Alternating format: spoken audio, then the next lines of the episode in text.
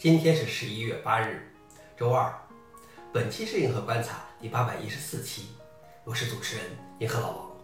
今天的观察如下：第一条，美国没收窃取自思科之路的三十三点六亿美元比特币。第二条，被下载了数千次的偷取密码的 Python 软件包。第三条，微软在 Windows 十一的注销菜单中显示广告。下面是第一条，美国没收窃取自思科之路的三十三点六亿美元比特币。现年三十二岁的杰姆斯·仲在二零一二年利用快速快取的方式，从思车之路非法获取了五万枚比特币。他窃取的比特币当时只值六十五万美元，现在价值已经超过三十三亿美元。去年十一月，美国执法部门搜查了他的住处，查获了约五万枚比特币。这次扣押是当时美国司法部历史上最大的加密货币扣押。周一，美国司法部宣布，杰伦斯·仲已承认电信欺诈。消息来源：Slashdot。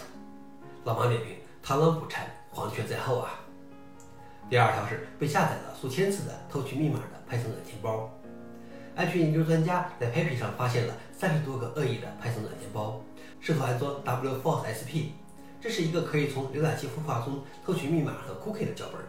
这些恶意软件包的名字听起来很普通，比如 TypeUtils、ColorWin 等等。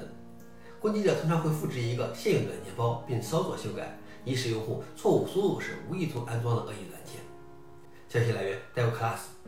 老王点评：虽然 Pepi 已经做了一些工作，但是显然还是为恶意行为留下了广阔空间。最后一条是，微软在 Windows 十一的注销菜单中显示广告。根据用户反馈的截图，微软在 Windows 十一的注销菜单中宣传其 WebDriver 文件托管服务，并提示用户创建或完成他们的微软账户。不过，看起来这可能只是针对特定群体的 A/B 测试。微软以前也在文件资源管理器、开始菜单等处发布过各种广告。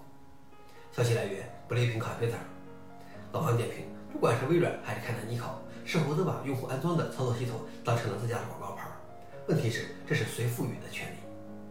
想了解视频的详情，请访问随附链接。好了，以上就是今天的硬核观察，谢谢大家，我们明天见。